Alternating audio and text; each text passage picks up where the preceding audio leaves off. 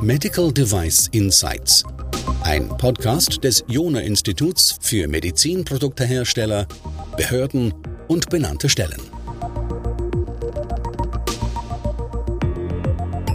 Im heutigen Podcast geht es wie immer um Medizinprodukte. Aber es ist trotzdem ein etwas anderer Podcast, weil es geht hier weniger um Medizinprodukte in Europa, es geht weniger um die Medizinproduktezulassung, sondern es geht um Medizinprodukte in anderen Ländern. Und dazu habe ich den Thomas Ergert mit eingeladen, den ich jetzt einfach mal bitten würde, dass er sich kurz vorstellt. Danke, Christian. Mein Name ist Thomas Ergert. Ich bin ursprünglich Diplom-Verwaltungswissenschaftler, habe in Konstanz studiert und habe mich dabei ursprünglich auf Management und internationale Politik fokussiert gehabt.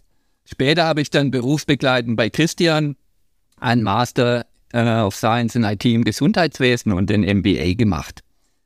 Ich habe ursprünglich viele Jahre in Internet oder als internationaler Projektmanager in der Beratung gearbeitet und bin jetzt seit 15 Jahren freiberuflich unterwegs. Ich habe unterschiedliche Auftraggeber, alle aus dem Sozial- und Medizinbereich. In den letzten zwei Jahren habe ich äh, unter anderem als Interimsmanager die Medizintechnikabteilungen von drei Krankenhäusern geleitet und mich dort um Prozessanalysen meistens in oder in diesen Krankenhäusern gekümmert. Außerdem begleite ich die Einführung von PDMS-Systemen zum Beispiel oder anderen krankenhausbezogenen Softwarelösungen von der Anforderungserhebung bis hin zur Implementierung. Ja, und dann bist du auch noch, hast du noch eine weitere Funktion, für die du kein Geld bekommst. Das ist richtig. Und das ist eigentlich auch das Wichtige heute. Und auf die möchte ich natürlich auch ganz besonders eingehen. Bei HITA, Healthcare Information Technology for Africa, bin ich Gründer, Ideengeber und Vereinsvorstand. Daran sieht man eigentlich schon, dass das ein ganz kleiner Verein ist. Am besten lässt sich meine Rolle dort beschreiben als Ideengeber und Außenminister, würde ich sagen. Letztendlich ist es einfach eine Herzensangelegenheit von meinen Mitstreitern und von mir.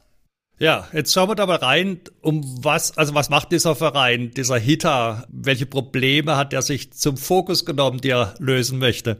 Jetzt brauchen wir Zeit, denn das ist gar nicht so einfach. Healthcare Information Technology for Africa e.V. HITA e.V. ist eine gemeinnützige Non-Profit-Organisation mit dem ursprünglichen Ziel, die Ausbildung des nichtärztlichen Personals in den ländlichen Gebieten Afrikas durch Informations- und Kommunikationstechnologien zu unterstützen und so zur Verbesserung der Versorgungsqualität beizutragen. Schwerpunkt unserer Aktivitäten ist dabei der Westen von Afrika, und zwar Ghana. Das hat unterschiedliche Gründe. Unter anderem ist Ghana einfach ein relativ sicheres Land, sodass wir da relativ sicher agieren können und nicht Angst um Leib und Leben haben müssen. Wir stehen eigentlich, ist es ganz klar, für Engagement und Empowerment. Nur wenn wir es schaffen, unsere Projektpartner vor Ort so zu befähigen, dass die nachhaltig mit den von uns begonnenen Ursprüngen arbeiten können, haben wir eigentlich unseren Job richtig gemacht. Und es ist gar nicht so einfach. Der Christian war viele Jahre auch aktiv vor Ort in Ghana und kann sicher auch von seiner Warte aus ganz genau äh, die, die, die Probleme auch wahrnehmen be beziehungsweise auch auf die Probleme eingehen. Wir haben als CITA eine Übereinstimmung mit der Bildungsstrategie des Bundesministeriums für wirtschaftliche Zusammenarbeit das Ziel, den Zugang zur Hochschule und Wissenschaft zu erweitern und die Chancengleichheit zu sichern. Das gilt vor allen Dingen auch für die Mädchen bzw. für die Frauen im Gesundheitswesen. Der Zugang zur Hochschulbildung ist in vielen Ländern Afrikas zumeist beschränkt und ganz ungerecht verteilt. Und HITA möchte eigentlich dem entgegenwirken, zum Beispiel durch gezielte Unterstützung von Studentinnen und Schülerinnen. Und dabei setzen wir computergestütztes und dezentrales elektronisches Lernen ein. Also was man eigentlich unter E- und Mobile Learning bezeichnet hat. Und das fördern wir durch unseren Verein. Vielleicht ganz kurz ein bisschen Kontext dazu, äh, um die Bedeutung dessen einschätzen zu können. Die große Herausforderung, die, die jetzt beispielsweise in Ghana haben, die Menschen dort, ist, dass es fast keine Ärzte gibt, weil diejenigen, die ausgebildet werden, die gehen dann in andere Länder und verdienen dort mehr. Das heißt, das Gesundheitssystem basiert letztlich auf, der, auf dem Rücken der ganzen Pflegekräfte. Und deren größter Wunsch ist es, also wenn man die auch fragt, was ist für euch das Allerwichtigste, was würdet ihr euch erträumen, sagen die in der Regel nicht, ich will jetzt irgendwie mehr Medikamente haben, sondern sie sagen, wir wollen Ausbildung, weil damit können sie wirklich helfen und damit kommen sie auch selber äh, in, ihren, in ihrer beruflichen Entwicklung weiter. Und genau da setzt jetzt eben auch HITA mit an. Das ist genau der Punkt, den du jetzt gerade genannt hast. Wir haben eigentlich ein, ein Riesenproblem und zwar die, dass die initiale Ausbildung des medizinischen Personals, der Ärzte, aber auch der Hebammen und der Krankenschwester hervorragend ist. Das enabelt die natürlich auch, ihr Land zu verlassen und in vielen europäischen Ländern, beziehungsweise in Amerika und heute jetzt vor allen Dingen auch in den Golfstaaten, quasi gut bezahlte Jobs zu bekommen. Und das führt halt dazu, dass tatsächlich die Verbliebenen dort vor Ort dass wir die eigentlich unterstützen müssen, um zumindest eine bestimmte Qualität aufrechterhalten zu können. Und das ist eben eine Aufgabe nicht nur von uns von ITA, sondern generell, denke ich, der Entwicklungspolitik, dass wir diese Ungleichheiten, letztendlich geht es darum, den Brain Train, also diesen Abfluss von Wissen irgendwie zu stoppen. Äh, und das können wir eigentlich mit dem Einsatz von Informations- und Kommunikationstechnologien ganz gut heute bewerkstelligen aber dazu gleich mehr. Ja, damit sind wir jetzt, glaube ich, schon bei ähm, den Projekten angekommen. Also wenn du vielleicht gerade vielleicht so zwei, drei noch nennst und dann aber direkt zum aktuellen Projekt überleitest. Mir ist vielleicht wichtig noch zu sagen, wir sind zwar ein kleiner Verein, aber wir haben jetzt insgesamt 36 Projekte in den letzten zehn, Entschuldigung, zwölf Jahren äh, durchgeführt. Und diese Projekte, die haben sich so ein bisschen anders entwickelt, wie wir ursprünglich vorhatten. Ursprünglich ging es uns darum, tatsächlich diese Ausbildung per se zu verbessern durch die neuen Technologien. Und wir sind beide, Christian weiß das von unseren ersten gemeinsamen Reisen noch, wir sind beide davon ausgegangen, dass die Versprechungen auch in, in Richtung Infrastruktur, Internetzugänge der Schulen und so weiter, dass das eben tatsächlich erfolgt. Wir haben aber dann relativ schnell gemerkt, dass das gar nicht der Fall ist, sondern dass wir eigentlich, um zu engagen und empowern zu können, müssen wir eigentlich erst die Infrastruktur schaffen. Und das ist jetzt etwas, äh, und dazu komme ich gleich verstärkt drauf zurück, das ist etwas, was uns äh, über viele Jahre jetzt auch beschäftigt hat. Wie können wir eigentlich die äh, Infrastruktur als solche verbessern? Und wir haben unsere 36 Projekte in verschiedene Programme unterteilt. Das erste Projekt oder die ersten Projekte, die waren in einem Programm Unterstützung der Ausbildung. Da sind Christian und ich zum Beispiel durch die Länder gereist und haben ein Projekt Call to Learn oder SMS to Learn initiiert und haben dort äh, quasi eine Machbarkeitsstudie durchgeführt, um eigentlich diese gängigen Mobiltelefone, dort übrigens alle China-made und überhaupt nicht vergleichbar mit unseren Smartphones, diese Mobilfuntelefone haben wir eingesetzt, um quasi die Auszubildenden der Krankenpflege und der Hebammenschulen zu unterstützen. Wie ich bereits erwähnt habe, haben wir dort halt schon gemerkt, so geht's eigentlich nicht. Wir haben gar nicht den, äh, die, den Empfang, den wir brauchen, um sowas zu machen. Deswegen haben wir ganz schnell angefangen, Handys zusammen damals, beziehungsweise uns überlegt, wie können wir eigentlich Infrastrukturen schaffen, um die Leute besser ausbilden zu können, auch wenn wir keinen Internetzugang haben. Und das führte dann zum zweiten Programm, das sind die HITA PC Labs. Und da können wir jetzt sagen, und da sind wir auch stolz drauf, dass wir insgesamt mittlerweile 30 solcher Labs in Schulen, Highschools, also Gymnasien, Trainingscenters und Universitäten aufgebaut haben. Und eigentlich können wir sagen, dass mehrere tausend Schüler diese Labs eigentlich jeden Tag benutzen.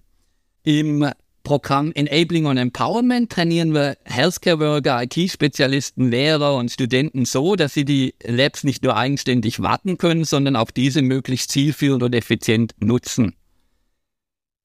Dann haben wir, das geht so darauf zurück, dass wir alle oder viele Mitglieder des Vereins irgendwie im Gesundheitssektor tätig sind, haben wir ein Programm eingeführt. Das ist die Unterstützung von medizinischen Einrichtungen. Und hier schaffen wir, wie ich vorher erwähnt habe, einfach die Infrastruktur, um überhaupt umsetzen zu können, was wir trainieren. Und äh, da geht es einfach dann darum, dass die Armut in vielen ländlichen Gebieten so extrem ist, dass wir Gesundheitseinrichtungen, Healthposts, Klein- und Kleinstkrankenhäuser eigentlich mit dem Nötigsten ausstatten und nachdem wir es ausgestattet haben, dann eben auch beratend tätig sind. Dann gibt es ein Programm Unterstützung ländlicher Gemeinden. Das hat sich einfach daraus ergeben, dass wir in diesen Regionen, in denen wir dann waren, gemerkt haben, dass wir eigentlich, dass das Geme die die Gemeinschaft in den Gemeinden ein ganz zentraler Punkt ist. Hier haben wir jetzt dann einfach unterschiedliche Projekte durchgeführt, um tatsächlich diesen Gemeinde, diese Gemeinde direkt zu unterstützen. Zum Beispiel haben wir eine Aktion für die ärmsten Schulkinder in einer Region, in, in, in zwar in der Volta-Region, äh, durchgeführt und haben dort äh, Schulranzen und äh, Schulmaterial. Also wir haben die Schulranzen gefüllt mit, mit Stiften, mit Papier und anderen Sachen, so dass die eben einfach mit diesen Materialien dann auch besser lernen konnten. Und last but not least gibt es ein Programm Schulpartnerschaften und in diesen Schulpartnerschaften arbeiten wir gemeinsam mit Schulen und äh, vermitteln im Grunde genommen solche Partnerschaften an deutsche Schulen. Kommen wir zum aktuellen Projekt, oder? Jetzt kommen wir zum aktuellen Projekt. Stellen Sie sich vor, Sie kommen in ein Krankenhaus und da gibt es kein Bett. Und genau das ist die Situation, die wir immer wieder vorfinden und die wir jetzt angehen wollen. Und dazu muss man sagen, dass das ghanaische Gesundheitsministerium große Anstrengungen unternimmt, um den Millenniumszielen gerecht zu werden. Und ein hoher Stellenwert hat er die medizinische Infrastruktur. Und da gibt es verschiedene Aktivitäten in diesem Bereich, alle im Rahmen des sogenannten Poverty Eradiction Program. Und das ein Ziel dieses Programms ist das No-Bed-Syndrom. Das heißt tatsächlich so, dass kein Bettsyndrom zu beenden. Und in diesem Zusammenhang möchten wir jetzt mit diesem Projekt One Bed for All in Deutschland ausrangierte Krankenhausbetten nach Ghana verschiffen. Und das Ziel ist, möglichst allen Patienten in Ghana die medizinische Behandlung in einem Krankenhausbett zu ermöglichen. Also du hast uns geschildert, was HITA insgesamt macht. Als berichtet, der Hauptansatzpunkt ist letztlich die Bildung. Ähm, das ging quasi über zwei Schritte. Das erste war quasi Lehrmaterialien bereitzustellen. Als ihr aber erkannt habt, um die zu verteilen, weil zum Beispiel die Kommunikationsinfrastruktur noch nicht so geeignet ist, habt ihr erst die technische Voraussetzung geschaffen, so dass jetzt Bildung verfügbarer ist, ja, über all diese Labs, die ihr mit aufgebaut habt. Aber wenn man jetzt weiß, wie es geht, hat man noch Hindernisse in der täglichen Arbeit. wenn nämlich überhaupt kein Material oder jetzt in diesem Fall keine Betten da sind, dann nützt einem dieses äh, erworbene Wissen vielleicht nur begrenzt. Und jetzt geht es darum, dass wir dazu, müsste man sagen, beitragen, dass jeder Patient ein Bett hat. Und jetzt gibt es wahrscheinlich mehrere Ansatzpunkte. Man schickt die Betten hin oder man kauft irgendwelche Betten. Also welchen Weg geht ihr da und was könnten unsere Zuhörer dazu beitragen? Das Kaufen der Betten ist das größte Problem. Das Kaufen der Betten vor Ort in Afrika ist eigentlich nahezu unmöglich, weil zu teuer, weil das Budget dafür nicht da ist. Deswegen sagen wir, wir können unterstützen, indem wir refurbished, ausrangierte Betten in Deutschland einsammeln und dann nach Ghana verschiffen. Das ist das Ziel dieses Projektes. Wir haben 300 Krankenhausbetten bekommen und würden diese in diesem Projekt sukzessive nach Ghana verschiffen. Das ist aber nur ein Teil des Projektes.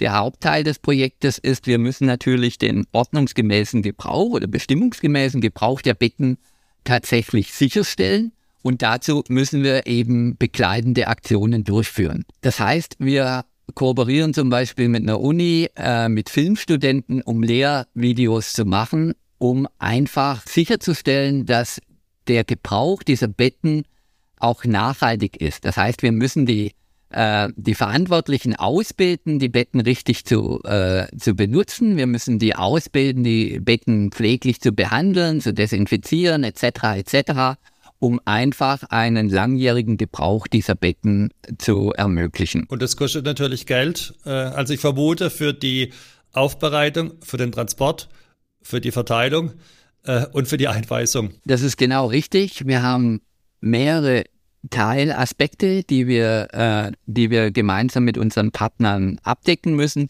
Insgesamt benötigen wir zunächst circa 60.000 Euro für das Projekt. Fast 20.000 Euro davon benötigen wir alleine schon für den sogenannten Vor-, Haupt- und Nachlauf, also das Einsammeln, Bereitstellen und Transportieren der Betten in Deutschland und dann in Ghana und vor allen Dingen dann auch für die Verteilung in Ghana.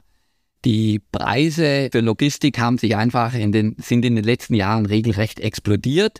Was wir benötigen, sind jetzt tatsächlich unmittelbar benötigen ist das Geld für den Transport und dann haben wir ein kleines bisschen Zeit, um zusätzliche finanzielle Mittel zu bekommen. Insgesamt rechnen wir für die nächsten drei Jahre für dieses Projekt mit circa 100.000 Euro in Gesamtkosten. Ja, also ich, ich hatte ja auch eine gute Nachricht. Also, weil Geld kann jeder spenden, es hat nicht jeder ein Krankenhausbett irgendwie, über das er verfügen könnte, aber so wie ich das gehört habe, habt ihr das bereits organisiert und ja, jeder, der da einen Beitrag leisten kann, tut einer guten Sache wirklich was äh, zugute.